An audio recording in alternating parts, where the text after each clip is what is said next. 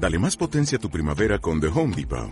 Obtén una potencia similar a la de la gasolina para podar, recortar y soplar con el sistema OnePlus de 18 voltios de Ryobi desde solo 89 dólares. Potencia para podar un tercio de un acre con una carga. Potencia para recortar el césped que dura hasta dos horas. Y fuerza de soplado de 110 millas por hora. Todo con una batería intercambiable. Llévate el sistema inalámbrico OnePlus de 18 voltios de Ryobi. Solo en The Home Depot. Haces más. Logras más.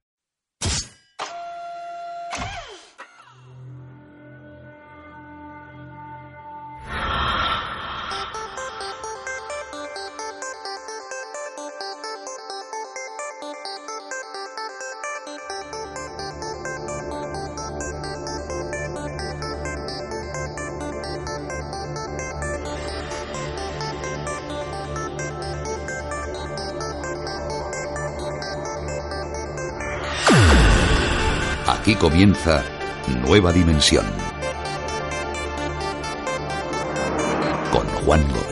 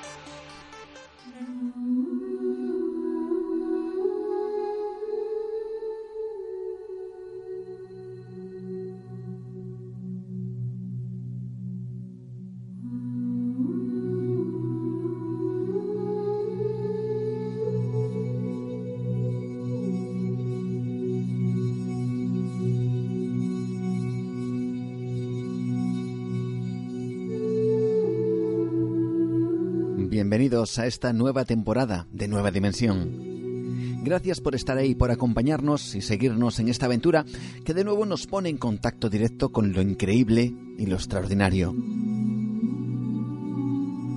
Durante este parón hemos viajado y lo hemos hecho a lugares donde el misterio tiene un protagonismo que se palpa casi en cada rincón. Nos hemos encontrado historias de aparecidos, de extraños fenómenos, también de tribus perdidas y casi olvidadas historias de personas que aseguran también haber sufrido fenómenos y experiencias que no acaban de comprender. Hemos viajado a lugares donde los dioses y la naturaleza siguen unidos bajo un antiguo culto, casi olvidado, casi perdido, en la noche de los tiempos. Y todos esos temas los iremos trayendo poco a poco aquí en el programa Nueva Dimensión en esta nueva temporada. Programa que cambia de rumbo en algunos aspectos. El primero y fundamental eh, es que nos vas a poder escuchar a partir de ahora de manera exclusiva a través de, del podcast, de nuestro podcast en ivos.com, Nueva Dimensión Radio. Las eh, plataformas digitales son cada vez más importantes y nuestro programa se ha subido a ese carro, ¿no? Con el formato de siempre, pero en exclusiva en podcast.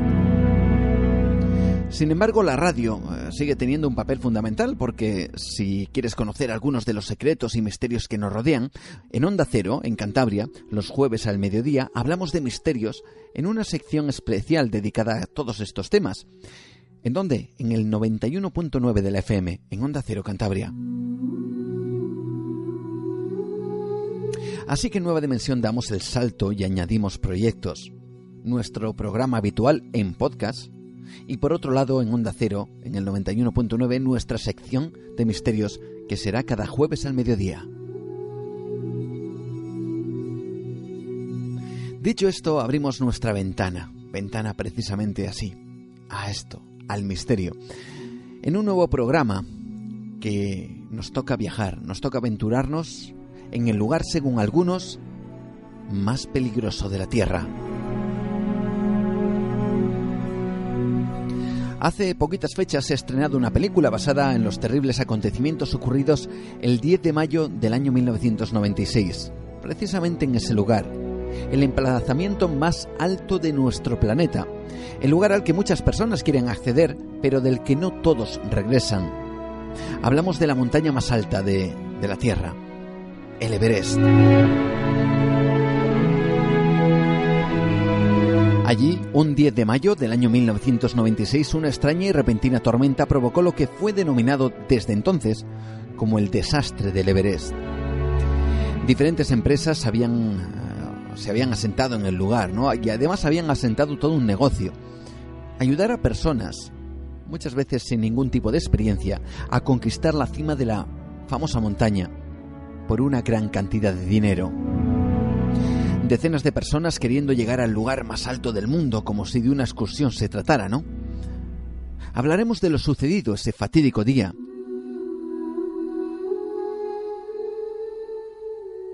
Intentaremos conocer qué ocurre a más de 8.000 metros de altitud, en la llamada zona muerta, o en la zona de la muerte. Un lugar donde ningún ser humano es capaz de sobrevivir durante mucho tiempo. Pero también conoceremos historias de personas que de manera inexplicable salieron con vida después de que incluso sus propios compañeros les dieran por muertos. Y algo de lo cual no se ha hablado mucho, lo que algunos llaman el factor tercer hombre. Montañeros que afirman que en esos momentos, cuando todo está perdido, cuando se acepta el fatal destino, de repente una figura, una sombra, o una voz incluso una persona, surge de la nada y no solo les ayuda, sino que les acompaña y les guía para poder volver y salvar sus vidas. Historias como esta. Recuerdo que oí una voz detrás de mí. Era un hombre que se llamaba Jimmy. Me habló, me dio instrucciones y me guió. La voz era muy enérgica, pero llena de amor y dulzura. Recuerdo que le dije a mi mujer que no creía que lo hubiera conseguido de no haber sido por el guía alemán que nos encontramos. Ella me miró y me dijo, ¿de qué estás hablando? Estuve contigo todo el tiempo y nunca estuvo con nosotros un guía alemán.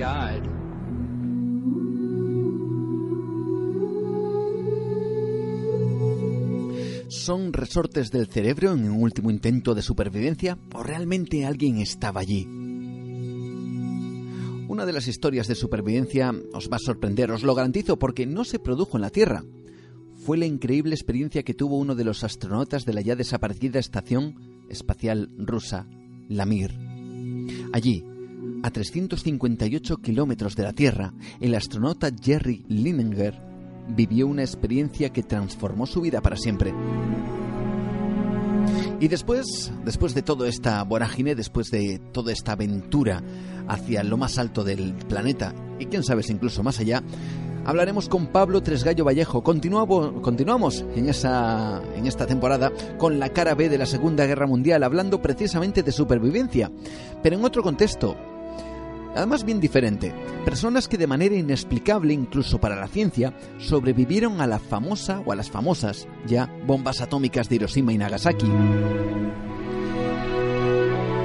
Pero justo en un instante concreto, en el momento de su explosión.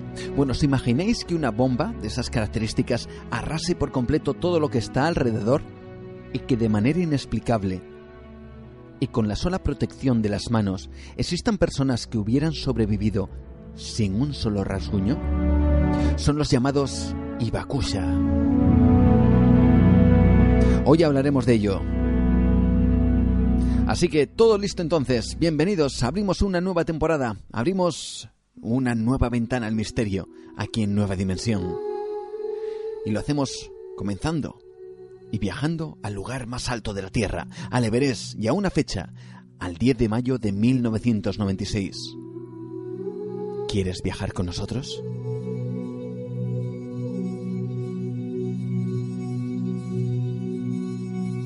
Nueva Dimensión. Un viaje por el terreno de lo imposible. Con Juan Gómez.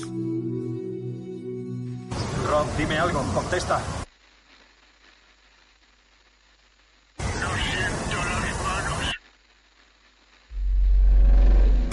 ¡Vamos! ¡Vamos! ¿Qué tal? Soy Beck. Doug Hansen. ¿Qué haces cuando no escalas, Doug? Reparto el correo. ¿Un cartero en el Everest? Eso espero. Genial. Sois alpinistas experimentados, si no, no estaríais aquí. Pero el Everest es el lugar más peligroso de la Tierra. El ser humano no está preparado para soportar la altitud de vuelo de un 747. Nuestro cuerpo empezará a morir. La cuestión es, ¿podremos subir a la cima y descender antes de que ocurra? Unos días más. Y serás de los pocos que han coronado el Everest. Rob, contesta. Se avecina un temporal por el valle y fuerte. Dios mío. Hay personas atrapadas y la tormenta empeora. Tenemos un problema. No queda oxígeno. Baja tú. No te dejaré solo. ¡Vamos! No quiero morir. ¿Me oyes, Rob? Tienes que volver. Si los demás pueden, tú también. Te quiero.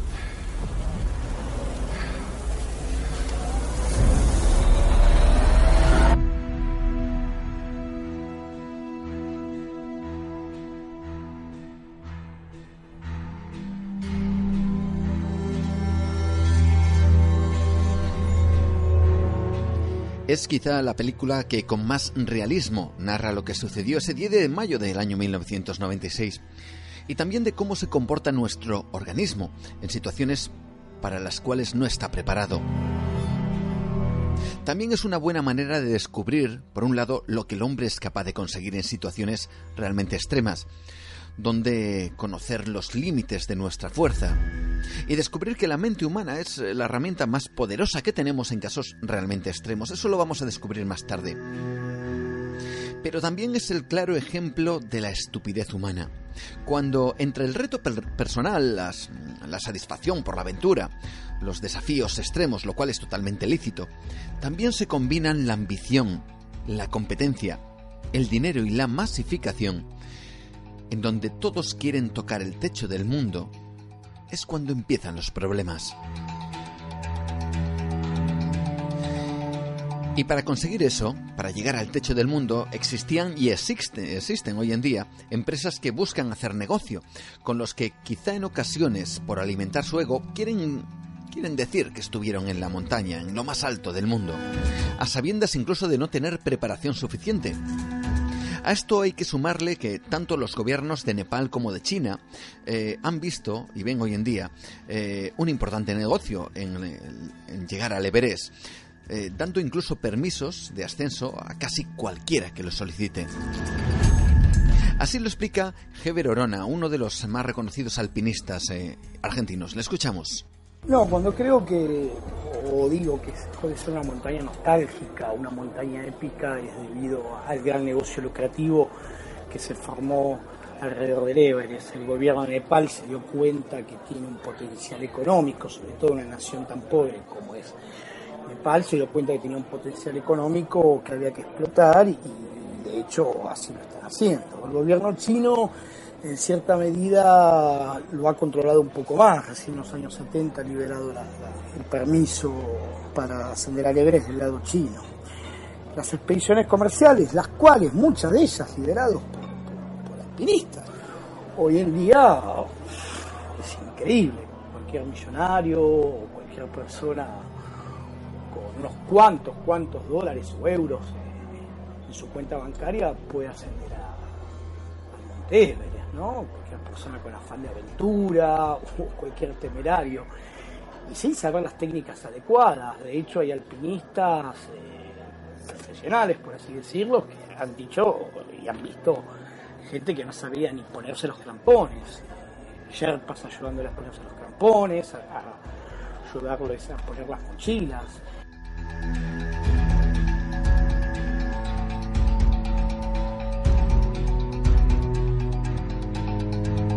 Pero, ¿por qué se produce esta avalancha de personas que quieren subir?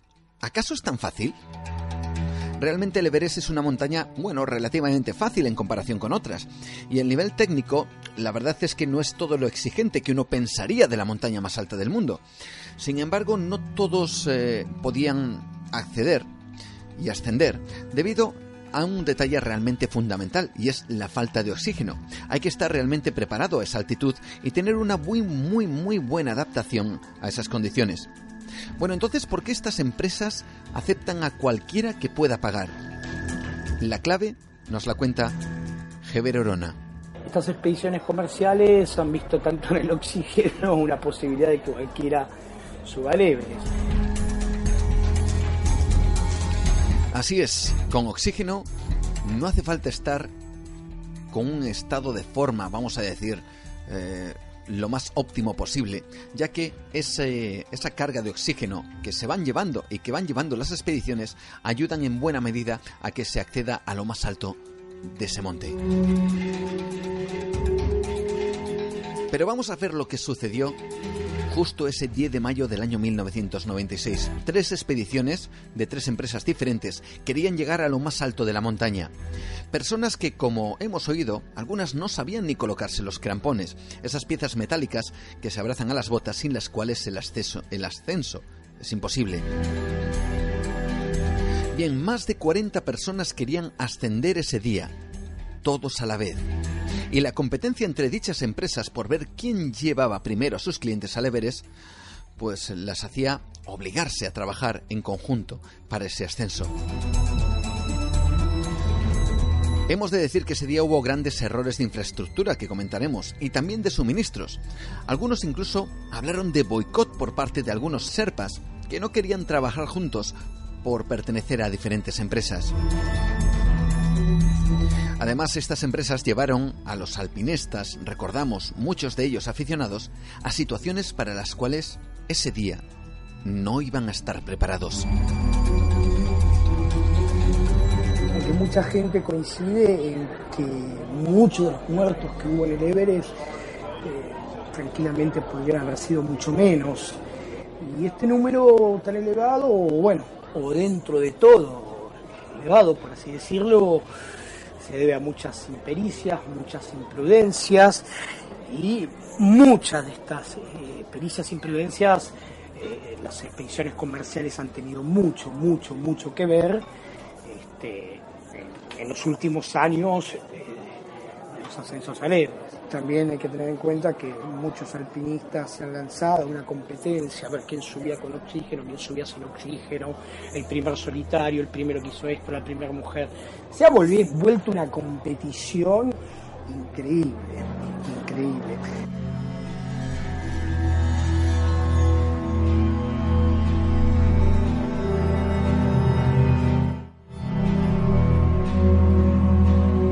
Quizá esta competición aceleró el desastre que estaba a punto de ocurrir. A una de esas expediciones se había sumado un periodista de la revista Outside. Quería hacer un reportaje sobre las compañías y también las sensaciones de ascender al Everest. Estas empresas sabían de la importancia de dicho reportaje. Además, había un factor añadido. Ese año todavía nadie había coronado el Everest y los dueños de dichas empresas Scott Fisher y Rob Hall sabían que si llevaban a sus clientes a la cima, el beneficio sería prácticamente inmediato. Este periodista llamado John Crowder escribió un libro llamado Mal de Altura, hablando de lo que sucedió justo en esos días. Krakauer, en su libro Mal de Altura, que es un libro que es un bestseller, creo que es un libro de, de lectura obligatoria para montañista y más aquella persona que, va a Everest, cuenta la tragedia de 1996, que fue una temporada, creo que fue la que más eh, muertos hubo en y bueno, ahí nos da a conocer él, a través de su libro empezamos a descubrir este, el daño que le están causando las expediciones comerciales a, a. También eh, vamos tomando conocimiento el impacto medioambiental que va recibiendo la montaña, la basura que se va encontrando en la montaña, si bien hubo intentos de recolección de basura por ciertas ONGs, indudablemente andar removiendo basura en esas alturas es algo muy, muy, muy difícil. El gobierno nepalí hoy cobra una garantía que la devuelve en caso de que uno vuelva con la basura, pero las expediciones, tanto comerciales como expediciones no comerciales, la verdad prefieren perder ese dinero hoy en día que, volver con la basura.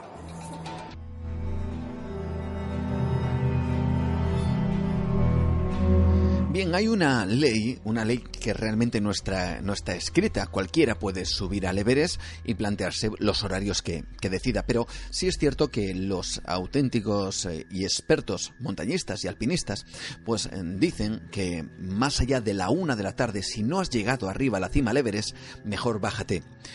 Bájate porque tu vida corre un serio peligro. Bueno, pues la hora acordada para llegar a la cima del Everest ese día fue precisamente esa, la una de la tarde. Como digo, sobrepasar esa hora y llegar más tarde a la cima implica ponerse en grave peligro. Bueno, a pesar de que tanto Scott como Rob, los dos eh, propietarios de las diferentes compañías, habían acordado esa hora como límite, independientemente de si hubieran llegado o no sus clientes a la cima, Rob vio cómo todos los clientes de Scott habían llegado a la cima a pesar de haber incluso sobrepasado esa hora de la una de la tarde. Quizá Rob Hall no quiso ser menos en esa competencia. Alcanzó la cima más allá de las 4 de la tarde con un cliente rezagado. Así lo cuenta Luke Asiske, uno de esos clientes que sobrevivieron a ese fatídico día. Teníamos que estar en la cresta al amanecer. Teníamos que estar en la cima sur a las 10 o antes. Y en la cima a las 12. La hora límite máxima era la 1 en punto.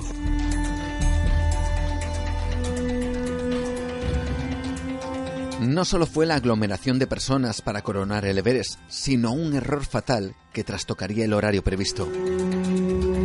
Poco antes de llegar a la cima, existen dos puntos claves donde solo expertos alpinistas pueden hacerlo sin cuerdas ancladas a la montaña. Para que los clientes pudieran pasar, se pidió a dos serpas, eh, uno de cada empresa, que anclaran esas cuerdas antes de que los grupos llegaran.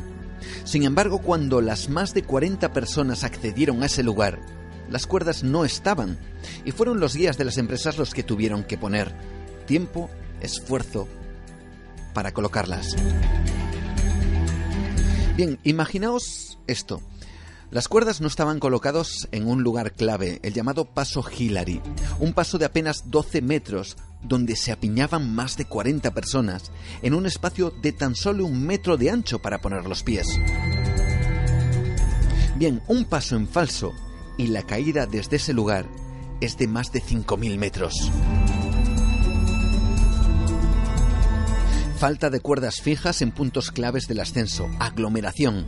Esa espera en el paso Hillary que consumía las reservas de oxígeno de guías y clientes, pero sobre todo la competencia entre las dos compañías y el hecho de que ninguno respetara la hora de regreso a la una de la tarde, ya que nadie quería perder el jugoso pastel que quizá les esperaba si conseguían llegar a sus clientes a lo más alto del Everest Quizá estas fueron las claves que condujeron al grupo al mayor desastre de la historia de la cima del mundo. Rob vio como todos los clientes de Fisher hacían cima. Así que no tengo ninguna duda de que eso le influyó para seguir.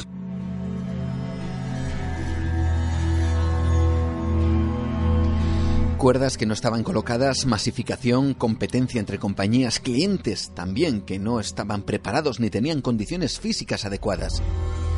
Toda una coctelera explosiva que remataría su tragedia horas más tarde.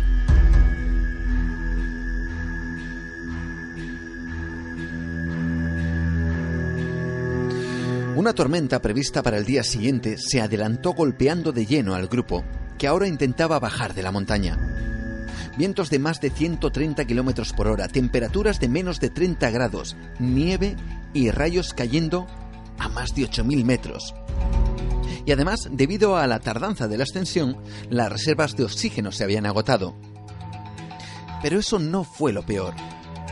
Ese día se dio una extraña coincidencia. A la tormenta se le sumó una bajada de la presión atmosférica tal que el aire de la montaña se quedó con un 15% menos de oxígeno. Así lo cuenta Liner Gamelgar, una de las clientas de esa expedición. Todo el mundo se había quedado sin oxígeno y eso es como cuando te quedas sin electricidad. La gente se desmayaba y los demás no podíamos arrastrarles. Nos apiñamos para entrar en calor y estar protegidos. Y nos golpeamos entre nosotros para estar despiertos. Es pura supervivencia.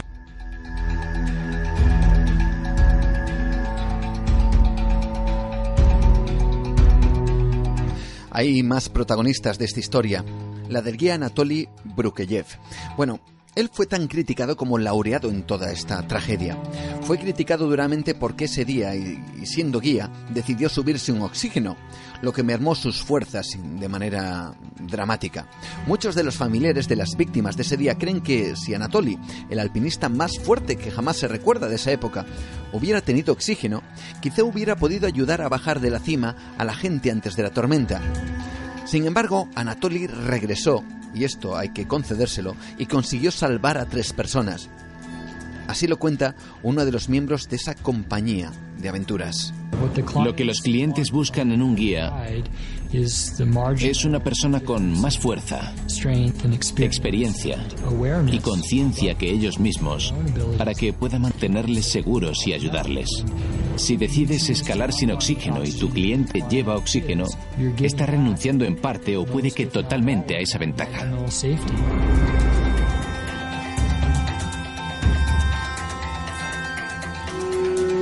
Anatoly, el, héroe o villano de toda esta historia, posteriormente escribió un libro contando su experiencia de ese fatídico día. Desgraciadamente, un año más tarde, Anatoly moriría al ser sepultado por una avalancha en la montaña Napurna.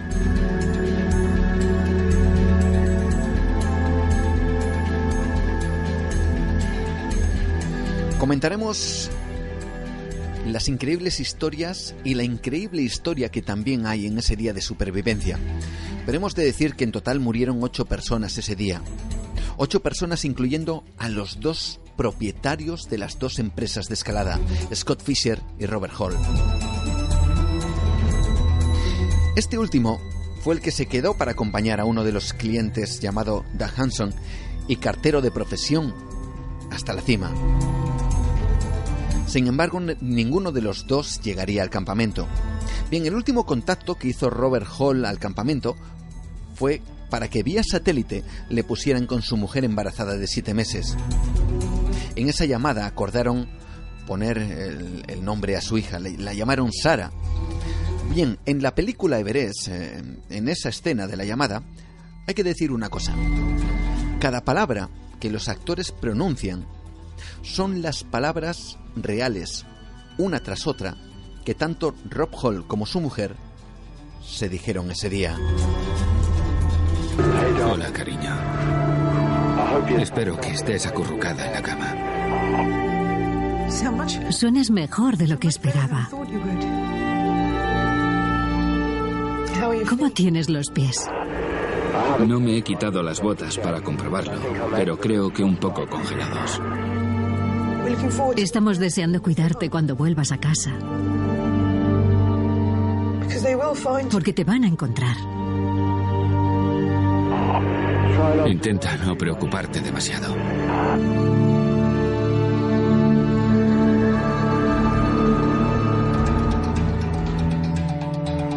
Los cuerpos de esos ocho fallecidos aún siguen en la montaña. Mientras hablamos, ahora mismo, a más de 8.000 metros de altura. Pero no solo ellos, sino que están junto con más de 200 cadáveres de diferentes épocas, de diferentes tragedias. Así nos lo cuenta Heber Orona. La muerte en el Everest es algo que está presente todas las temporadas. Este, debido a lo que llamamos zona de la muerte, el mal de altura, la falta de oxígeno, los rescates en helicóptero se hacen casi imposible a esa altura. Y aquellos que mueren en el Everest evidentemente quedan ahí, porque rescatar un cuerpo y bajarlo significa poner en peligro la vida de los alpinistas que traten de bajarlo. Está minado de cadáveres, y por muy morboso que suene, los alpinistas suelen pasar al lado de ellos, y bueno, le han ido poniendo motes, y gracias a estos motes ellos pueden identificar los puntos de la montaña. Es lamentable, pero es una verdad.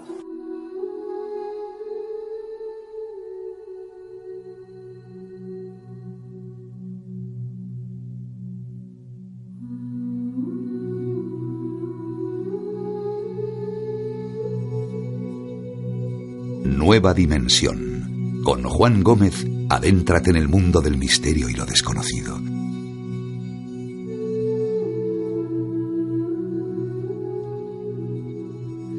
La falta de previsión, los errores, la codicia humana, el ego desmedido de personas que sin experiencia querían decir que habían subido al Everest. Las oportunidades de negocio y fama empresarial, Muchas voces se alzaron en contra de estas compañías, muchas voces se alzaron en contra de su forma de trabajar y de dejar que cualquiera subiera a la cima del mundo. A partir de ese día se cambiaron ciertas normas, eh, se cambiaron incluso infraestructuras. El propio paso Hillary ahora mismo ya no tiene una cuerda atada a la montaña, sino que tiene una escalera para evitar esas aglomeraciones. Algo que sigue ocurriendo, por cierto, hoy en día.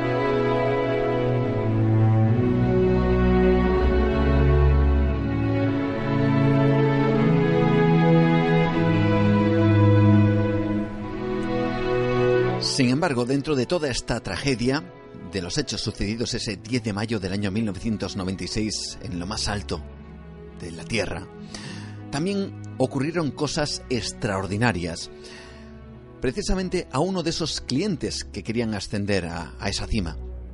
Lo que le ocurrió a Beck Weathers es uno de los casos más extraordinarios, no solo de supervivencia humana, sino incluso más misteriosos para la propia ciencia. Tanto es así que hoy en día se siguen preguntando cómo Beck Weathers consiguió salir vivo después de estar enterrado en la nieve más de tres días.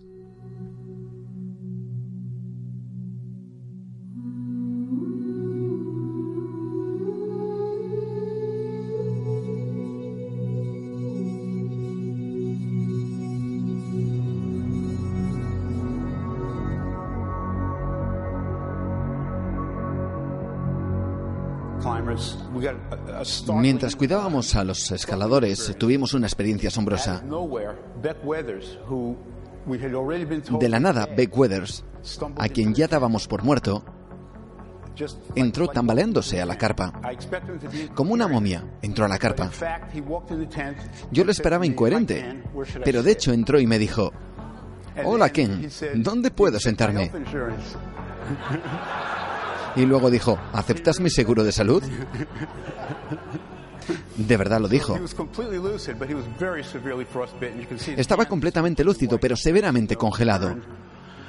Su mano estaba completamente blanca, su cara, su nariz estaban quemadas. Primero se pone blanco y cuando está completamente necrosado se pone negro y luego se cae. Es la última etapa, como una cicatriz. Así que mientras estaba cuidando de Beck, nos contó lo que había sucedido allá arriba. Nos dijo que se había perdido en la montaña.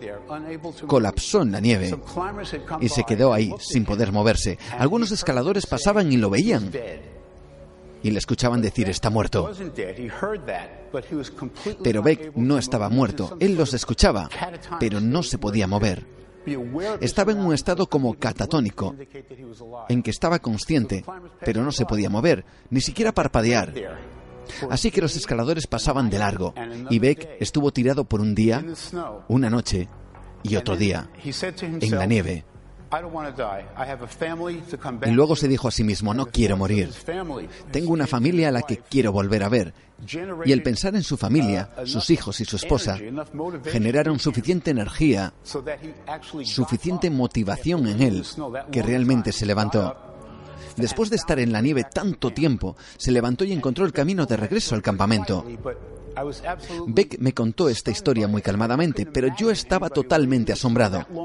No podía imaginarme una persona tirada en la nieve todo ese tiempo y luego levantarse. Aparentemente, reversó una hipotermia irreversible. Y solo puedo tratar de especular cómo lo hizo.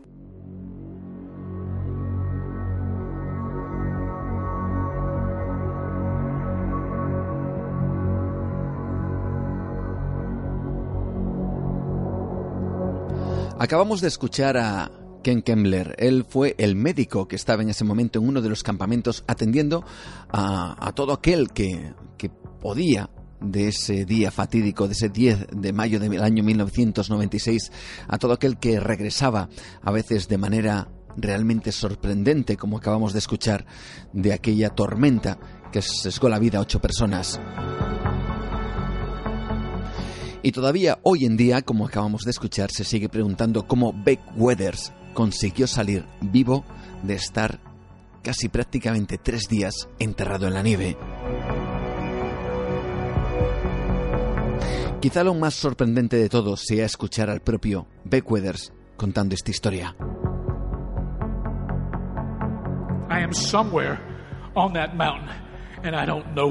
Yo estaba en algún lugar de esa montaña, pero no sabía dónde. Entonces pude ver delante de mí claramente, como te veo a ti ahora, a mi familia, y supe que no podía quedarme, que esa no era la alternativa en ese punto. En el comienzo de, todo, mis manos estaban completamente congeladas, mi cara estaba destrozada por el frío, no había comido nada en tres días, no había bebido en dos, estaba perdido y totalmente ciego.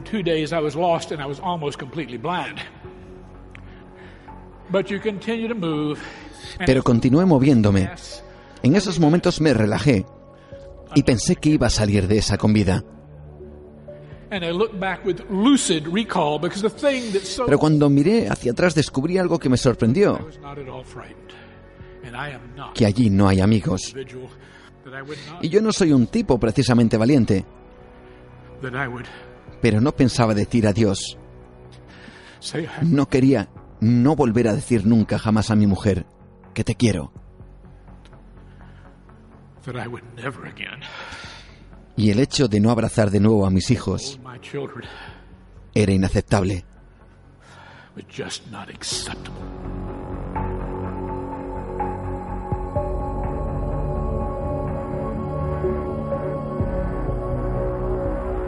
Existe mucho más de lo que nos cuentan. Una realidad oculta. Nueva dimensión. Con Juan Gómez.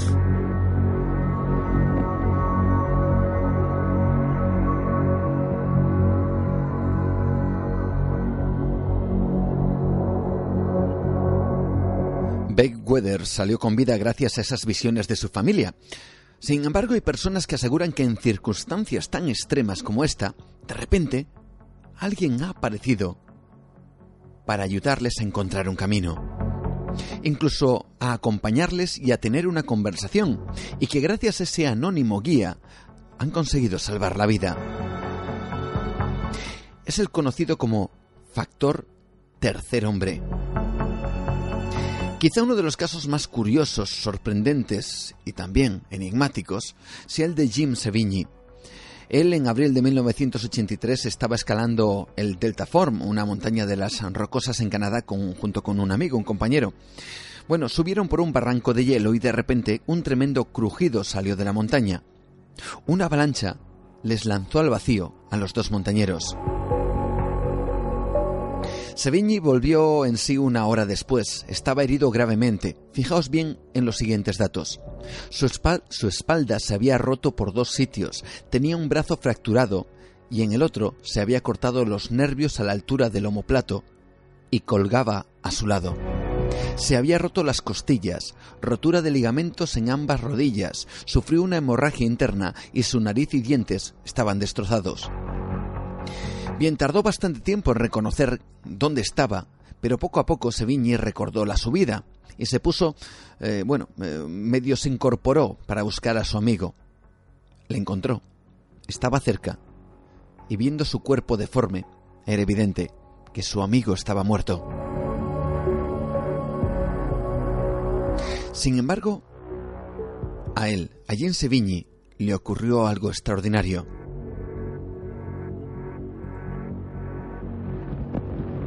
Vamos a escucharlo. Sí, estaba escalando en las rocosas en la primavera de 1983 cuando una avalancha desde lo alto nos hizo caer sobre 600 metros hasta el suelo. Estuve inconsciente durante un tiempo y cuando me desperté no estaba seguro de dónde me encontraba. Me di cuenta que tenía muchos huesos rotos en mi cuerpo y heridas internas y sangre por todas partes. Estaba recostado y pensé que así me iría más tranquilo.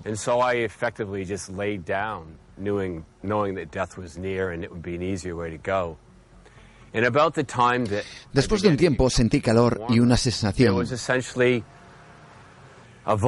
Una voz por encima de mi hombro derecho me dijo, no, tienes que intentarlo, no puedes morir. Esta voz me empezó a dar instrucciones. La sentía sobre mi hombro derecho, pero nunca pude ver una imagen. Y me dio las instrucciones de, muévete y baja por el valle. Eso me decía. Sigue el rastro de sangre que está dejando tu nariz. Síguelo y unos esquiadores te verán.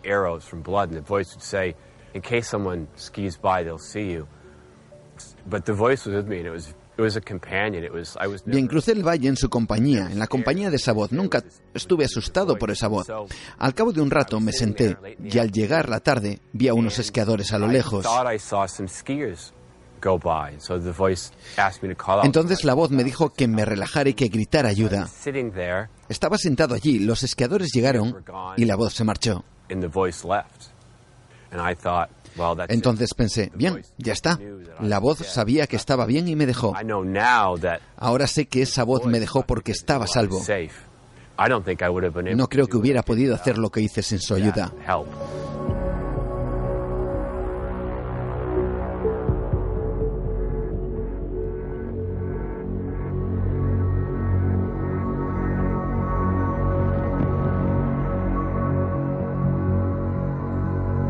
Pero si existe algún caso que trasciende todo lo imaginable acerca del fenómeno del tercer hombre, no fue algo que ocurrió en la Tierra, sino algo que ocurrió a más de 350.000 metros de altura, en la ya desaparecida Estación Espacial Mir.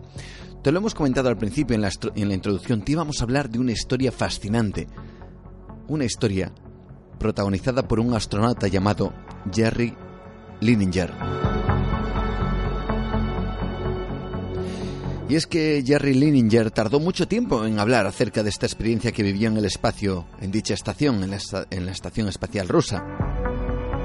Lininger estuvo en la Mir durante 132 días. Cuando me convertí en astronauta y recibí aquella llamada en la que me decían, Jerry, nos gustaría que vinieras al Centro Espacial Johnson para comenzar el entrenamiento. Lancé el teléfono al aire y me puse a gritar.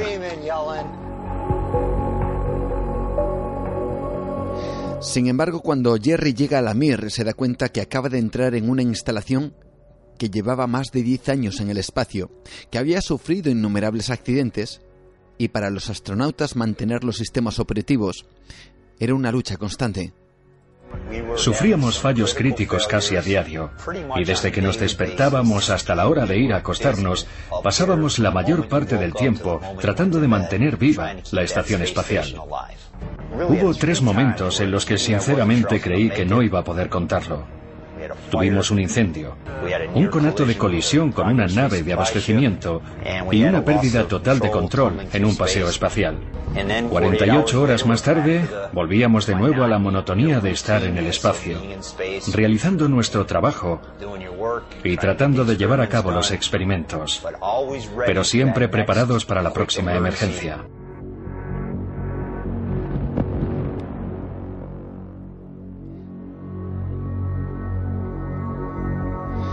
Ante la presión de, morir en el espacio, Lininger se encuentra prácticamente solo, se siente atrapado y desconectado del mundo, con la única compañía además de dos cosmonautas rusos que apenas hablan inglés. Me sentía desconectado, aislado y encerrado en mí mismo, como si no formara parte de la humanidad. Te sientes distanciado físicamente de la humanidad durante cinco largos meses.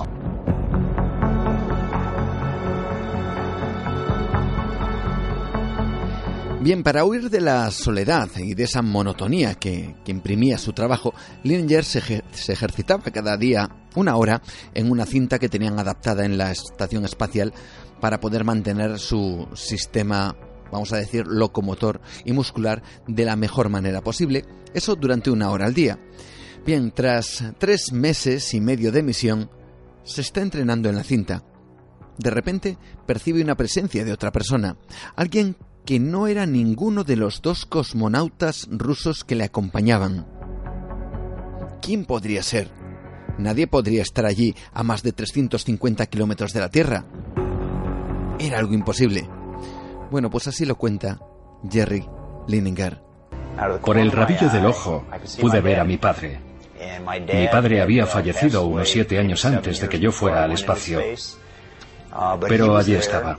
Era una presencia corpórea, no era solo una sensación. Estaba allí y me dijo algo así como, Jerry, lo estás haciendo muy bien. Siempre quisiste ser astronauta y ahora estás aquí. Maravilloso, lo conseguiste. Estoy orgulloso de ti.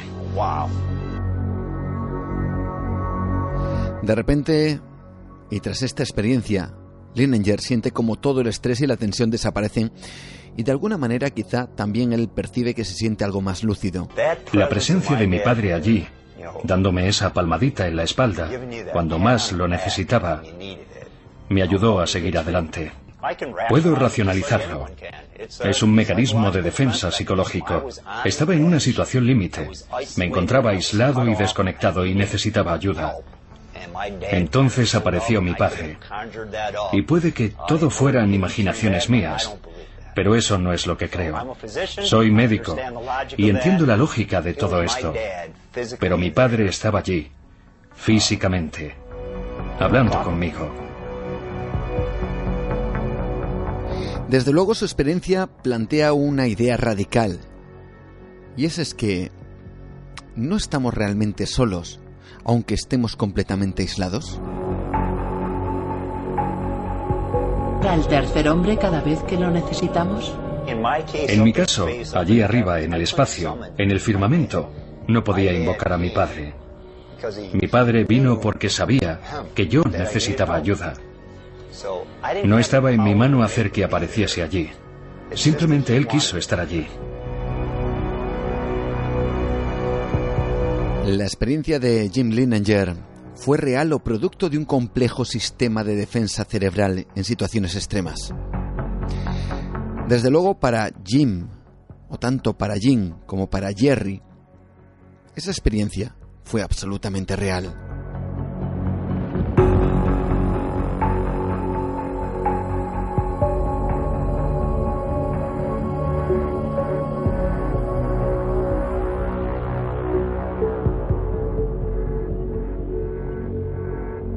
Nueva dimensión. Adéntrate en otra realidad.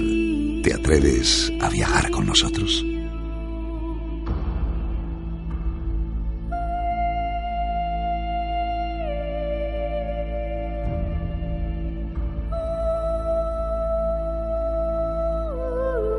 Historias que siempre nos dejan ante la duda de si realmente existe otra realidad cerca de nosotros.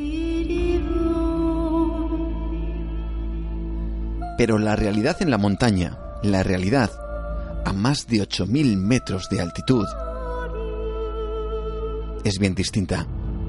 Me gustaría que escucharais el siguiente documento, porque vamos ahí, a más de 8.000 metros en la montaña. Este documento tiene un valor realmente especial. Nos metemos en una tienda de campaña a 7.400 metros en el Annapurna. Como digo, lo que vamos a escuchar tiene una trascendencia brutal que más tarde os explicaré. En la tienda de campaña hay tres montañeros, un rumano, Joria Olivasanu, un ruso, Alexei Bolotov, y el español Iñaki Ochoa. Tres montañeros con una dilatadísima experiencia en alta montaña. Aún así, así es como se comporta el organismo en esa altitud. Señor Ochoa,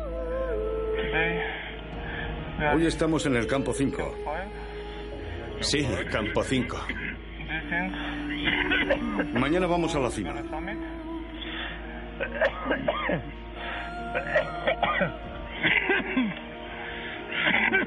Todo el mundo está tosiendo.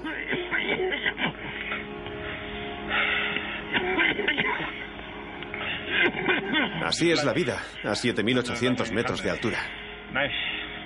¿Mañana cima? No lo sé, mañana será otro día. Les presento a Alexei Bolotov. ¿Unas palabras? Estamos listos. También está tosiendo.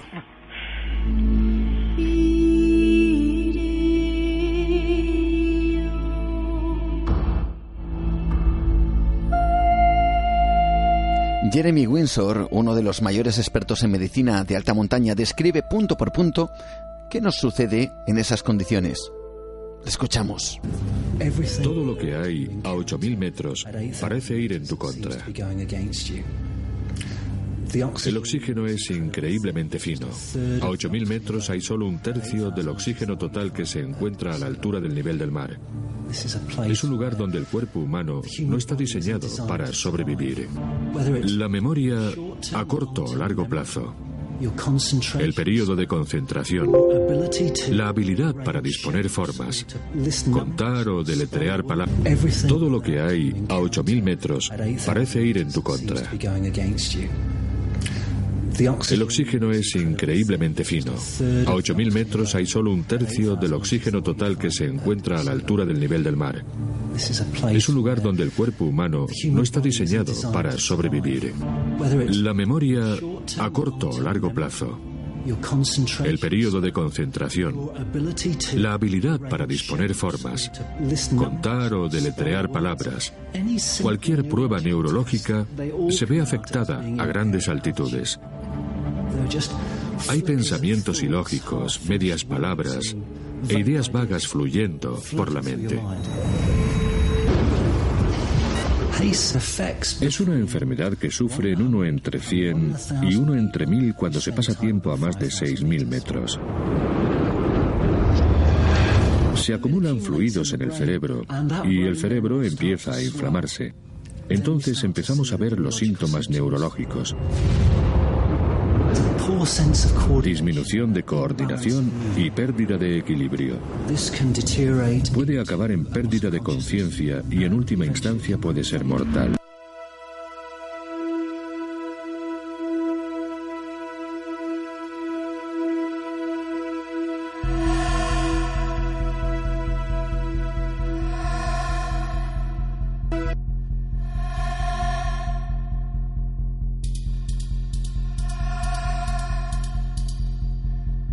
Nos hemos quedado en esa tienda de campaña con esos tres montañeros. Joria, Alexei e Iñaki Ochoa. Bien, estos efectos que nos acaba de describir Jeremy Windsor fueron devastadores para el escalador español Iñaki Ochoa. Así lo cuenta su compañero de expedición, el rumano Oria.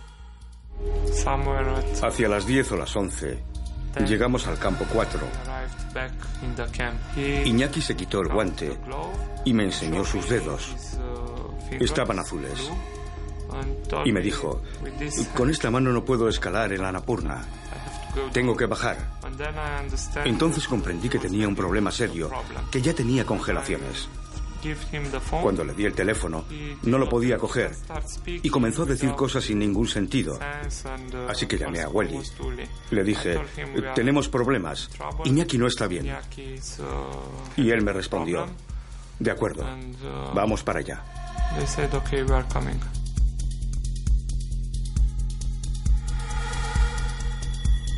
Iñaki no podía hablar con coherencia. Sonreía, pero era una sonrisa forzada. No podía apenas hablar. Tampoco podía moverse. Era evidente que la situación era complicada. Estábamos totalmente de acuerdo. No podíamos dejar allí a Iñaki. Pero no podíamos bajar a Iñaki por la arista, porque no teníamos cuerdas ni equipamiento.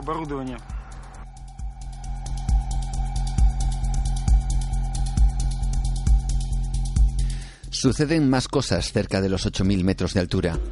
Un rescate en helicóptero, por ejemplo, es prácticamente inviable debido a la poca cantidad de oxígeno, que al fin y al cabo es el necesario para que los motores funcionen.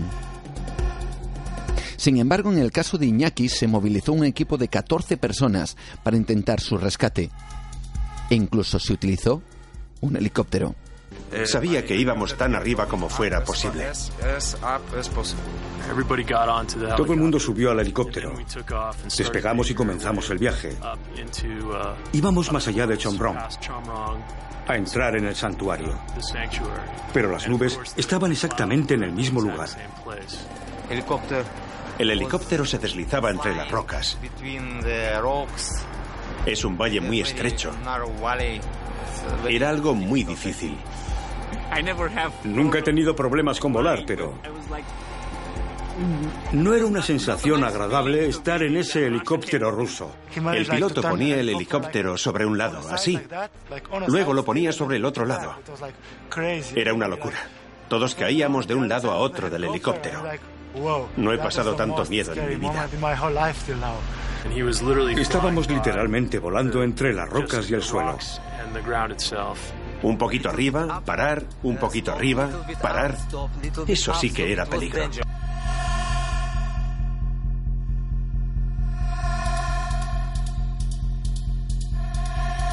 Por desgracia, aunque al final llegó la ayuda, para Iñaki ya fue demasiado tarde. Y la voz de Welly en la radio era de pánico. Comenzó a hablar sobre la respiración de Iñaki. Welly dijo, ha dejado de respirar. Ha dejado de respirar. Dejó de respirar. Comencé a presionar y vi que nada. Lo intenté. Lo intenté. Pero no volvía. Entonces me di cuenta de que había muerto. Esperé otra vez.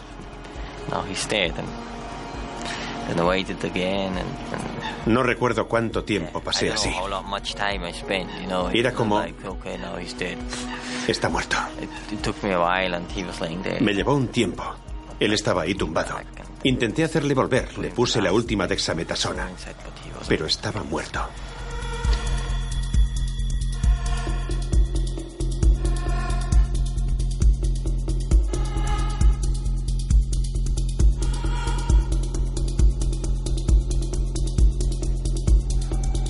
La persona que intentó por todos sus medios hacer que Iñaki Ochoa reviviera era Alexei Bolotov. Meses más tarde, Alexei Bolotov moriría intentando escalar por una nueva vía la cima del mundo, el Everest.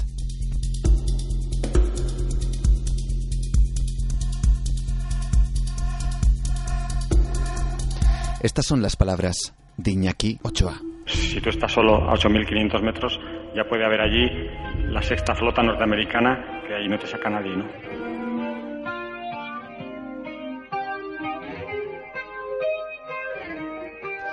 El programa de hoy no solo está dedicado a todos esos pioneros que quisieron saber dónde estaba el límite. El límite del ser humano o de sus propias fuerzas. Alcanzar cimas, como dijo Edmund Hillary, la primera persona que subió al Everest, solo porque está ahí.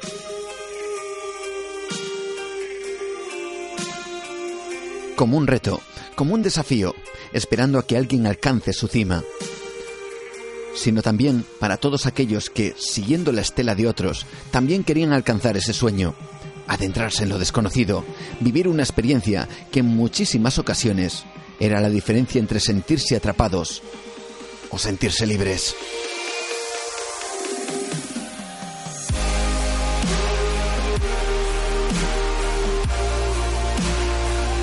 Por desgracia, esas ganas de conquista del ser humano y de retarse uno mismo es aprovechado por compañías, por gobiernos, para sacar beneficio económico. Mientras tanto, estoy seguro que conoceremos más historias como la de Beck Weathers. Seguro que habrá testimonios de personas que asegurarán que alguien que salió de la nada les ayudó a salir con vida.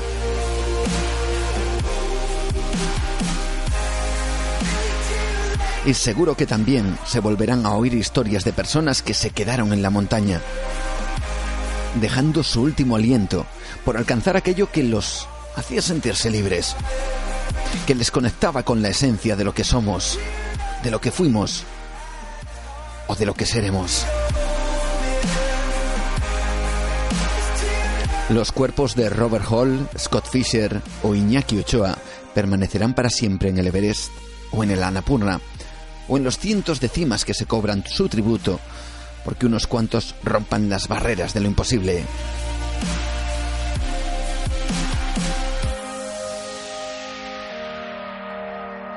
Ellos sin duda ya no pertenecen a este mundo, pertenecen a la montaña, como muchos otros que subieron en busca de un reto, un reto que acabó con sus vidas.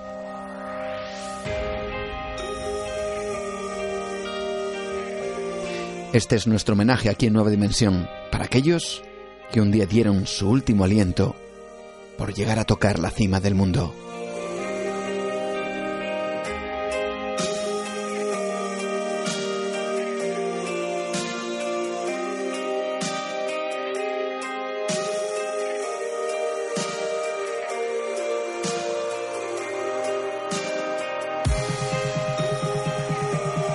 Nueva Dimensión con Juan Gómez, adéntrate en el mundo del misterio y lo desconocido.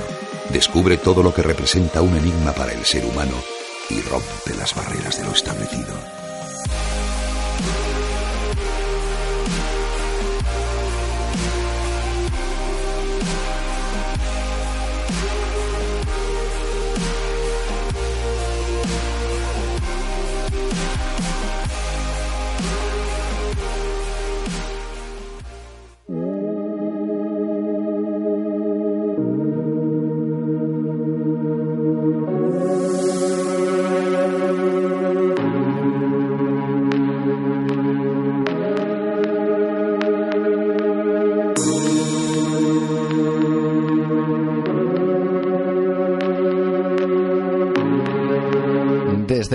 Toda una aventura que nos está llevando y nos ha llevado y lo seguirá haciendo pues a lugares mágicos, a lugares increíbles y a lugares, muchos de ellos cargados también de tragedia, como hemos descubierto hoy, pero también de misterio.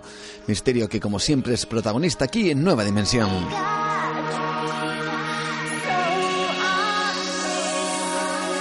Y en este instante vamos a recordarte nuestras vías de contacto. Recordarte una vez más que este programa tiene diferentes vías a través de las cuales tú puedes participar, tú puedes conocer cuáles son los temas que vamos a ir tratando siempre a lo largo de toda esta temporada y por supuesto lo puedes hacer a través, como no, de internet, en nuestras redes sociales, a través de Twitter en arroba nueva de radio, nos puedes, seguir, nos puedes seguir si así lo deseas a través de Facebook nuestros dos perfiles, la página oficial Nueva Dimensión Cantabria, también un perfil mío personal, Juan Gómez Nueva Dimensión. Ahí también eh, te damos informaciones, te damos noticias de todo lo que vamos desarrollando y haciendo y por supuesto de todas esas cosas que próximamente serán y formarán parte de esta ventana de misterio. Nuestro email, por supuesto, también. Apúntatelo, nueva dimensión arroba radioestudio 88 con S, sin la E, radioestudio 88 con número punto com. Y por supuesto, a partir de ahora, en esta nueva andadura, en podcast, las nuevas eh, tecnologías, las redes sociales, vamos a, eh, sumergirnos directamente en ellas. Así que este y todos los programas que iremos realizando los puedes escuchar en nuestro podcast en iVox.com. Búscanos nuestro podcast Nueva Dimensión Radio. Y por supuesto esto no para, seguimos mirando a través de nuestra ventana al misterio y lo vamos a ir haciendo además con nuestro colaborador habitual durante toda esta temporada como es Pablo Tresgallo Vallejo. Atención porque vamos a tratar un tema de lo más interesante. Tan solo os voy a dejar una palabra. Ibakusha. Vamos a descubrir de qué es. En un instante aquí, con Pablo Tresgallo Vallejo, no te lo pierdas, sigue con nosotros.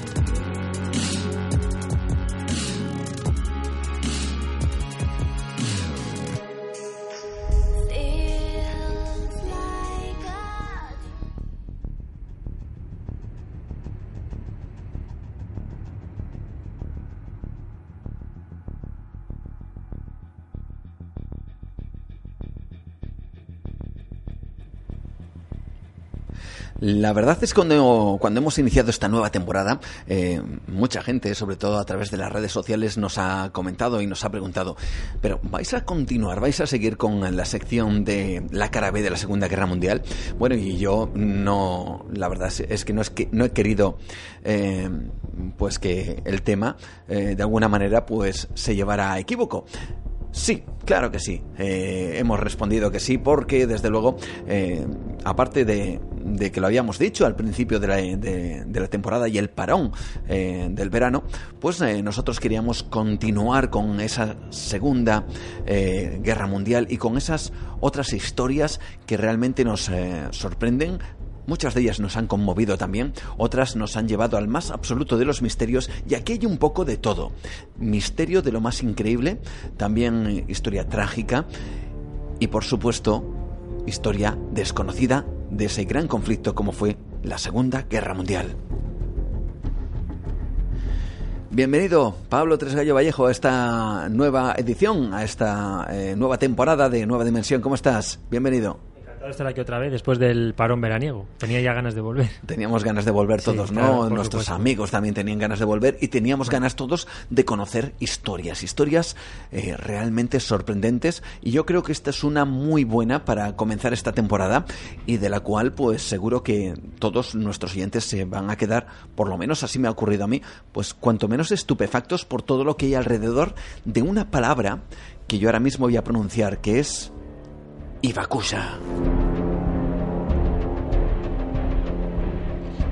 Los bombardeados, los irradiados. Se celebra no solo el final de la Segunda Guerra Mundial, sino que con ella también se celebra aunque celebrar desde luego es una palabra un poquito extraña. En este conmemorar. conmemorar sería más bien pues el lanzamiento de una bomba, ¿verdad, Pablo? Pues sí, las bombas atómicas, desgraciadamente. Se cumplen 70 años, se cumplieron este verano, el pasado mes de agosto, y yo creo que la mejor forma de empezar esta nueva temporada pues eh, es recordando ese hecho y un suceso pues realmente extraño que ocurrió en torno al lanzamiento de estas bombas que no sé si es excesivamente conocido, yo creo que no. Y yo diría, te lo he comentado antes de, de salir en antena, pues que es uno de los hechos más sorprendentes de todos los que he comentado, de los que hemos hablado aquí referente a la Segunda Guerra Mundial. Yo diría que, no te voy a decir si es el más, pero quizá el más rodeado de, misterio, porque es un, es un misterio absolutamente sin ninguna explicación. Eh, ningún científico ha conseguido una explicación a este tema y vamos a ver cómo, cómo se desarrolló esta historia porque es increíble. Una historia realmente sorprendente, una historia que yo he dicho una palabra, Ibakusha, que en japonés significaría algo así como bombardeados, irradiados, y es precisamente esas historias increíbles de esas personas que, que estaban en el epicentro de, de las bombas atómicas y que sorprendentemente y de manera inexplicable sobrevivieron. Vamos con esas historias. Eso es. La... fíjate cómo es el carácter japonés, que incluso el propio, el propio término Ibakusa hace referencia a bombardeado y irradiado. Ni siquiera dice superviviente, porque ellos no quieren hacer una, dada la cultura japonesa, como es de particular, no quieren hacer tampoco una distinción entre supervivientes y fallecidos, como si no fuera eh, como si no hubiera sido realmente una suerte haber sobrevivido, ¿sabes? Eh, sí, es curioso, es como una especie de limbo, ¿no? En donde están estos personajes donde se mueven. Sí, además luego veremos que han tenido bastantes problemas luego, a lo largo de su vida, han sido discriminados por, por varios motivos. Bueno, como todos sabemos, en agosto cayeron las dos bombas mundiales, las dos bombas eh, atómicas. Eh, murieron pues aproximadamente en la de Hiroshima, según cayó la bomba, unas 70.000 personas, aunque luego eh, esa cifra, cifra se duplicó en los meses y años siguientes en la bomba de uranio, luego se lanzó la de plutonio sobre Nagasaki tres días después. Murieron algunos menos, aunque la bomba, curiosamente, era mucho más potente que la de Hiroshima. Lo que ocurre es que, dadas las circunstancias geográficas de Nagasaki, rodeada de un valle, hicieron que, pues, que la bomba tuviera menos impacto del que se creía en un principio. Y decir también que Nagasaki no era el, objetivo primero, sino que era una ciudad llamada Kokura, pero dadas las condiciones climatológicas, pues se optó por el, por el plan B. Los japoneses no tenían ni idea de que les iban a lanzar una bomba atómica, ni muchísimo menos dos. Y en caso de lanzar una segunda, en ningún momento se pensaba que pudiera ser Nagasaki, por un motivo muy sencillo. Y es que Nagasaki era la población japonesa que más, eh, que más porcentaje de cristianos tenía. Por lo tanto, pensaban que una, una ciudad con tanta porcentaje de cristianos no podía ser bombardeada por, por los aliados. Pero, sin embargo, fue así. O sea, que fue una sorpresa en muchos aspectos, ¿no?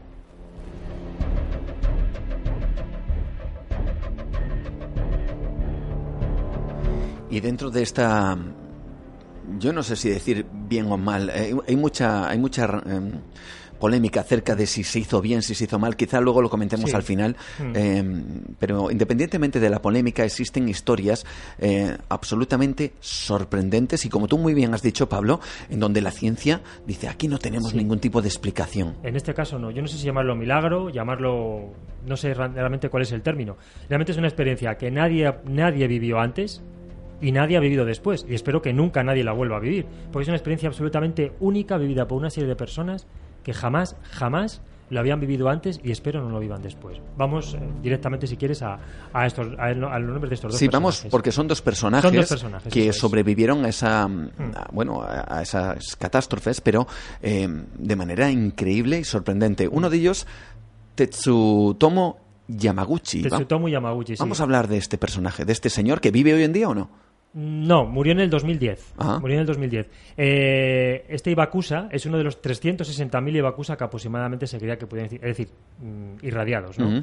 Eh, de estos 360.000 que sufrieron eh, o bien una bomba o bien la otra, hay una serie de personas que vivieron las dos. Es decir, estuvieron en Hiroshima y posteriormente, por circunstancias determinadas, estuvieron en Nagasaki. Es decir, estuvieron presentes en las dos bombas atómicas. A estas personas que estuvieron en las dos, en vez de llamarlos Ibakusa, se les llama Nichu Ibakusa, es decir, los doblemente irradiados o doblemente bombardeados. Eh, aproximadamente el número de personas que pudieron sufrir esta experiencia se calcula en unas 160. Lo que ocurre es que, dado el caos, imagínate pues el caos, eh, la situación eh, de, Japón en ese momento y más concretamente de esas dos ciudades, era pues muy difícil enumerar, se destruyeron muchos archivos, Quiere decir que había tal caos que es muy difícil eh, saber cuántos Niju y Bakusa había. Pero aproximadamente se cree que hubo unos 160, es decir, personas que estuvieron presentes en las dos. De esos 160 se tiene más o menos constancia, todo esto son cifras un poco mm, no muy fiables porque ya te digo, el caos era tremendo. Se cree que hubo unas 8 personas que sobrevivieron a las dos. En Japón son conocidos como los ocho afortunados, es decir, personas que estuvieron en una en la otra y sobrevivieron a los dos. Pero de esos ocho, de los que se tienen realmente datos son dos. Uno es eh, Tetsutomu Yamaguchi, como tú bien has dicho, y vamos a contar un poco la historia de este señor. Este señor era un ingeniero japonés que nació en 1916 y residía en la ciudad de Nagasaki. Eh, ahí trabajaba como empleado de la empresa Mitsubishi. En el verano del 45, pues su empresa le envía por, por motivos eh, laborales a Hiroshima para, que la, para que colaborara en la construcción de una serie de buques durante, el periodo, durante un periodo de tres meses. El 6 de agosto, precisamente de que cae la bomba, tras finalizar el trabajo, era el momento de volver a casa. Él hace las maletas, se dispone a volver a Nagasaki, pero se da cuenta de que se le ha olvidado los documentos que necesita para poder viajar. Y entonces en tranvía regresa de nuevo a los muelles donde trabajaba. Al bajar, él divisa una bomba que cae. Cae una bomba en el horizonte que estaba, estaba eh, sustentada por dos pequeños paracaídas. Y a las, 8 a las 8 y cuarto en punto, una luz cegadora inunda todo el espacio.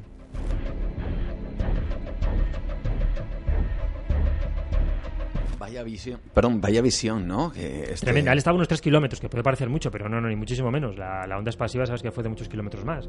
Entonces él, él está randeado, eh, se cae al suelo, eh, cae herido, pierde el conocimiento, se le reventan los tímpanos, pierde la visión de un ojo, eh, el, impacto es tremendo, ¿no? Él, recobra posteriormente la, conciencia y ve horrorizado toda la, toda la, devastación absoluta que hay a su alrededor. Edificios incendiados, gente gritando, el pánico, eh, gente completamente desorientada. La parte de su cuerpo, la parte izquierda de su cuerpo está completamente quemada. Eh, y entonces él lo que hace es instintivamente corre hacia un refugio cercano que divisa y, le y tiene, recibe atención médica. Eh, a pesar de su estado, pues él regresa a Nagasaki, que era su casa, la mañana siguiente. Además, eh, acababa de ser padre prácticamente. Y va otra vez, al a pesar de su estado, va al trabajo a intentar explicar qué es lo que ha ocurrido, lo que él ha vivido. Increíble, increíble. el hecho de que hay una bomba atómica, perdonadme amigos, eh, que hay una bomba atómica y al día siguiente te vas a trabajar. Se va a trabajar, Vaya, japoneses. japoneses, ¿no? Se habla del espíritu de los japoneses, ¿no? Madre mía. de, luego que es porque es japonés. Yo creo que solamente podía haber pasado allí. Y él se lo cuenta a sus compañeros. Eh, y mientras él se encuentra relatando lo sucedido, a las 11 de la mañana pues cae la segunda bomba sobre la ciudad. Eh, él estaba también aproximadamente a la misma distancia que cayó la primera, pero el impacto es terrible eh, eh, él de nuevo sufre, sufre heridas, aunque son heridas muy leves, prácticamente no le pasa nada. Y el hombre, pues, eh, tiene la, la, no voy a decir la suerte, porque la suerte de sobrevivir a las dos, pero la mala fortuna de vivir, de estar en un sitio donde cae la bomba atómica y la segunda también estar. De hecho, él dice una frase que a mí me impactó muchísimo, que dice, ¿sabes lo que pensé? Le comentaba cuando le entrevistaban, dice, ¿sabéis lo que pensaba? Que las bombas me perseguían a mí. Increíble, es em, eh, una, una, situación tremenda. Eh, un hombre que, vive la bomba de Hiroshima y, a poco tiempo después la bomba de Nagasaki y sobrevive a las dos. A las dos. De manera totalmente eh, inexplicable, ¿no? Inexplicable. Aquí es donde está el misterio, ¿verdad? Sí, realmente es que es, es, tremendo que sobreviva a las dos, que esté en las dos y que en la segunda no le pase absolutamente nada, a pesar de la distancia en la que estaba de la bomba. Es un hombre que, curiosamente, cuando acabó la guerra, él trabajó para los americanos como traductor y posteriormente trabajó como profesor antes de incorporarse de nuevo a Mitsubishi, a su empresa. ¿no? Él publicó un libro, La vida regalada, que es del año 2006. Y, ¿Y, qué fue lo que le hizo a él escribir este libro y que le hiciera un documental y salir un poco a la luz? Porque es que lo que no he dicho es que eh, esta historia él la mantuvo 61 años callada. En el, en el, 45 fueron las bombas y hasta el 2006 él no habló. ¿Y cuál fue el motivo de que él hablara? Pues que su hijo, que cuando, cuando cae la bomba era un bebé, eh, murió de cáncer y él lo, él lo achacaba al, a, los, a las consecuencias de la caída de la bomba. Entonces, él, 61 años después, decide hablar y contar su historia. Escribe un libro, se hace un documental, se puede ver en YouTube el documental perfectamente. Eh, da charlas en colegios, sobre todo colegios e institutos a chicos en Japón, en Estados Unidos y en todo el mundo. Y lo que él quiere es contar lo que ha vivido, que no vuelva a ocurrir. Y él decía pues que tenía un poco la obligación de, de contar toda su historia después de lo que le había pasado. Pero el gobierno japonés, hasta el 2009, es decir, un año antes de su muerte, no le reconoció como el superviviente de las dos bombas. De hecho, es el único, el único, eh, la única persona que está reconocida por el gobierno japonés como un Niju Ibakusa. Vamos a escuchar si te parece la voz de este, de este señor.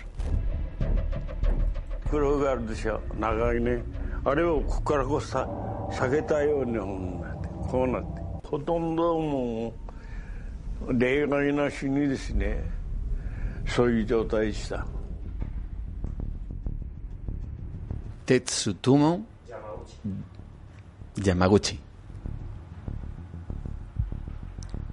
Bueno, es eh, realmente increíble, ¿no? Eh, hemos oído su voz hablando en japonés, evidentemente, mm. pero probablemente quizá contando, relatando parte de esa historia, que aquí qué dice la ciencia, no sé si hay algún tipo de información o es absolutamente desconcertante en todo esto. Pues mira, eh, el siguiente caso que vamos a contar eh, es todavía más increíble y aquí es donde la ciencia ya mm, pues no tiene prácticamente respuestas. Eh, el segundo caso es todavía más extraordinario que el primero, diría yo.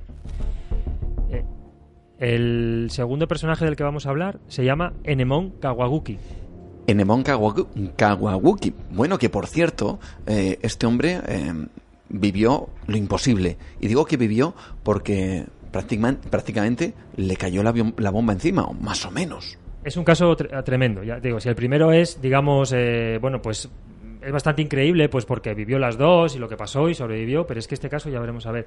Hay una casualidad que ocurre con los dos personajes de los que hablamos hoy y es que la verdad es que es una pena no poder establecer, mm, claro, repito, el caos de la época, la situación. No pues quizá pudiera haber algún tipo de relación entre esos ocho supervivientes, si había algún tipo de nexo por el cual les pasó, ¿no? Pero el único nexo que podemos eh, establecer aquí entre estos dos personajes es que trabajaban en la Mitsubishi los dos. Pero bueno, yo creo que sí, meramente casualidad, es meramente anecdótico, ¿no? También era ingeniero de la Mitsubishi y en aquel momento tenía 40 años. Eh, cuando se produjo la, explosión, él estaba en el despacho de su trabajo, eh, aparece el B-29, las sirenas empiezan a sonar.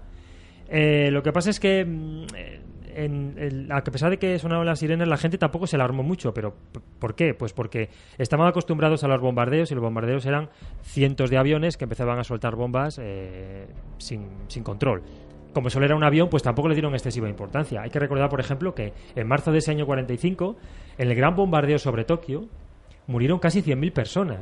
Es decir, en el bombardeo sobre Tokio murieron más personas que en cada una de las bombas al instante, según cayeron. Hablamos de 100.000 personas muertas en un bombardeo, sobre que se destruyó una cuarta parte de la ciudad, que es tremendo. Entonces los compañeros de trabajo eh, corren hacia los refugios, pero bueno, en se, se demora un poquitín y, no le da tiempo. Entonces eh, le sorprende por lo mismo que, al personaje que hemos hablado anteriormente, el resplandor, eh, el calor, él queda totalmente inconsciente en segundos, miles de personas se convierten en cenizas, edificios se destruyen, la gente tirándose a los ríos de agua hirviendo, bueno, todo lo, todo lo que ya sabemos, ¿no? Esa destrucción. Él también se encontraba a varios kilómetros del epicentro, pero repito que aún así eh, esa distancia no te salva de, la irradiación de la bomba. Acabó con una herida en la cabeza y otra en la espalda. Eh, desde donde estaba pudo ver, ya te digo, toda la desolación. Él se queda, posteriormente del cansancio, del aturdimiento, se queda dormido. Y en la periferia encuentra un vagón de un tren se mete en él y se vuelve a dormir. Y dos días después despierta. Eh, en, ese tren, en ese tren estaba rodeado de médicos, de personal sanitario y, le, intentan ayudar, ¿no? Y, aparece en, en, Nagasaki, es decir, unos 300 kilómetros de, Hiroshima. Qué mala suerte, fue a parar ese tren a Nagasaki. Ya.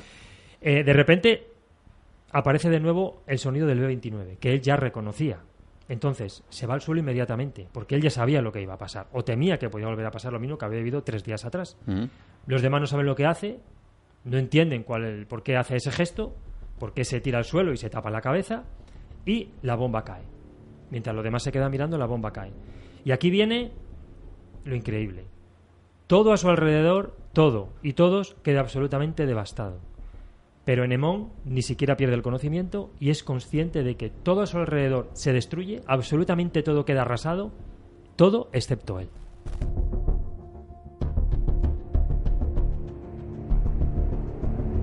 Vamos a imaginar esa situación, ¿no? Eh, un hombre que vive una, una auténtica tragedia, una catástrofe, diría yo, desde luego para su entorno y para, para él mismo como es una bomba, ¿no? Tres días después llega a otra ciudad, Nagasaki, y reconoce ese sonido, el sonido del avión, ese sonido de la muerte, de la destrucción que ya ha vivido tres años antes, de tres eh, días eh, antes, perdón. Y, y fijaos en esta escena. Vamos a intentar recrearla lo más gráficamente posible.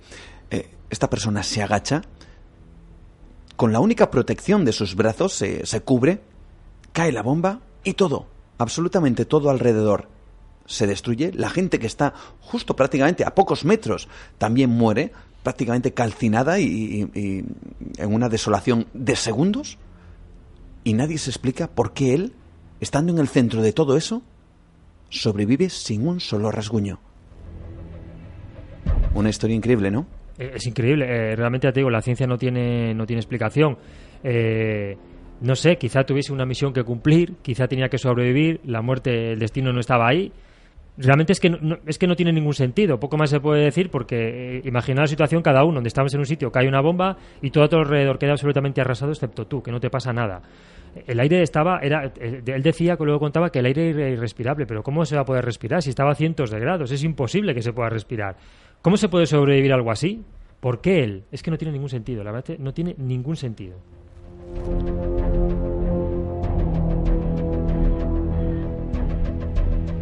Enemon Kawauki. Kawauki. Es increíble, una historia fascinante. ¿Qué ah, fue de ah, este hombre? Claro, es que él lo llevó muy mal. hablábamos de, de, Sutomu, que bueno, tuvo una vida, bueno, aparentemente normal. Bueno, no sé si llevó una vida normal, pero por lo menos eh, sobrevivió hasta la, sobrevivió más de 90 años mm. y llevó una vida más o menos normal. Pero Nemón no, no pudo superarlo. Esto a él, eh, para él fue demasiado. Eh, de hecho, tuvo una vida, vivió como vagabundo, estuvo en un psiquiátrico. Eh, estuvo internado varias veces y al final, bueno, pues al final eh, incluso veía constantemente bombardeos en el cielo eh, y estaba obsesionado con la caída de las bombas y murió a la edad de, me parece que murió en 1956, tenía 51 años o 52 o algo así, y murió pues prácticamente desequilibrado, ¿no? Y de hecho, en la historia médica, en el archivo, lo califican como el caso número 163.641, el hombre que sobrevivió a dos bombas atómicas.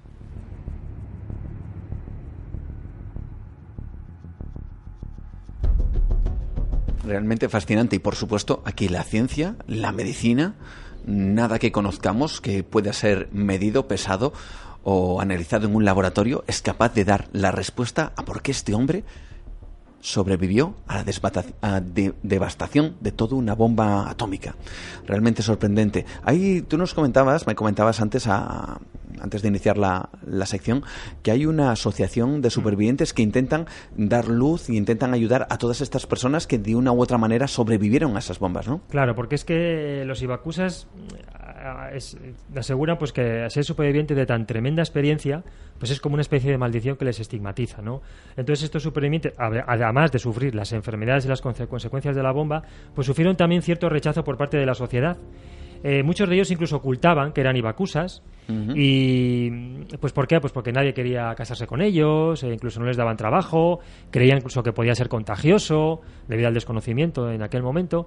Entonces, pues formaron una asociación eh, para intentar defender sus derechos. Se llama, la asociación se llama Nihon Idankyo. Y bueno, pues de esa forma han conseguido que les den una pensión vitalicia, que les reconozcan con todos los honores en el país, que sus descendientes también tengan una pensión. Y también están, por supuesto, en contra de la energía nuclear y de, las, armas nucleares.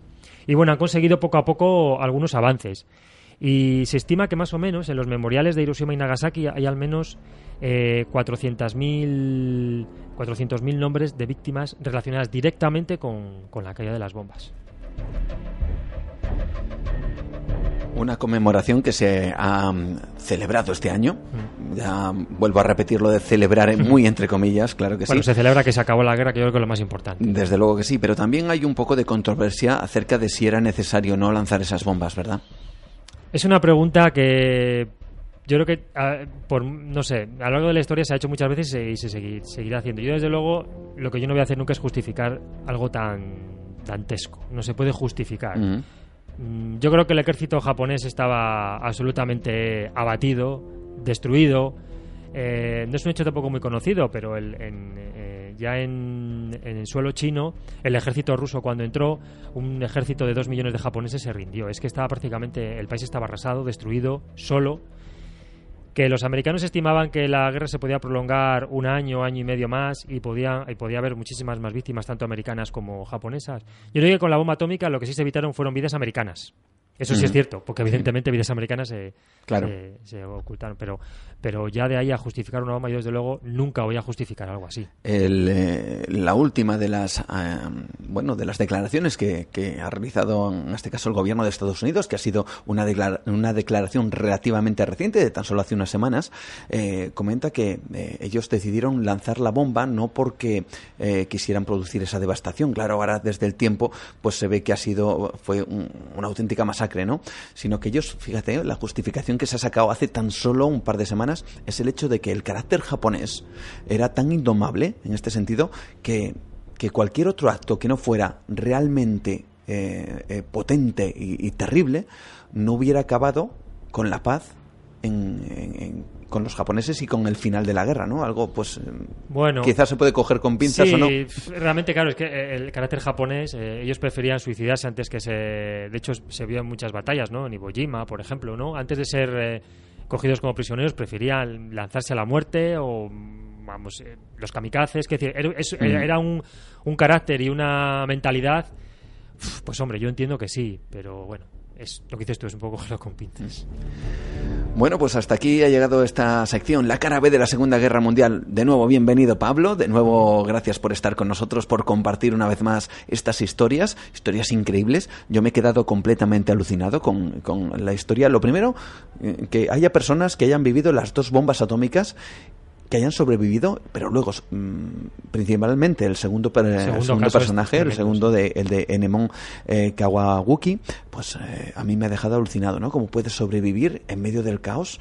Eh, que no te pase absolutamente nada. Tan alucinante que él no lo superó, desde luego. Él no lo superó. Él así acabó. Gracias, Pablo, por estar esta noche con nosotros. Un placer. A ti, muchas gracias. Buenas noches.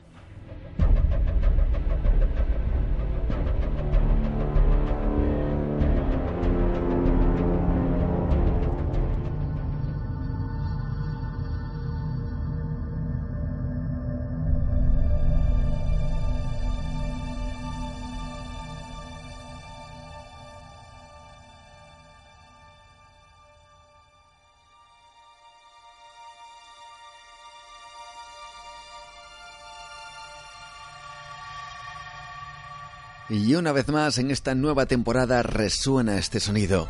El sonido que nos indica que poco a poco, como siempre, tenemos que ir cerrando nuestra ventana al misterio. Sintonía habitual con la cual nos despedimos cerramos, como te digo, esta ventana que abriremos, como siempre, como va siendo habitual, dentro de dos semanas, en 15 días, volvemos a estar con todos vosotros. Espero, deseo que estés ahí, que disfrutes de los eh, temas que te tratamos eh, cada vez que abrimos esta ventana. Y espero y deseo que la aventura de hoy no nos haya causado demasiado mal de altura. Ha sido como siempre un verdadero placer eh, estar eh, con tu compañía, que nos hayas aguantado y que, bueno, que sobre todo espero que hayas disfrutado de todo esto que llamamos misterio dentro de estos mundos increíbles.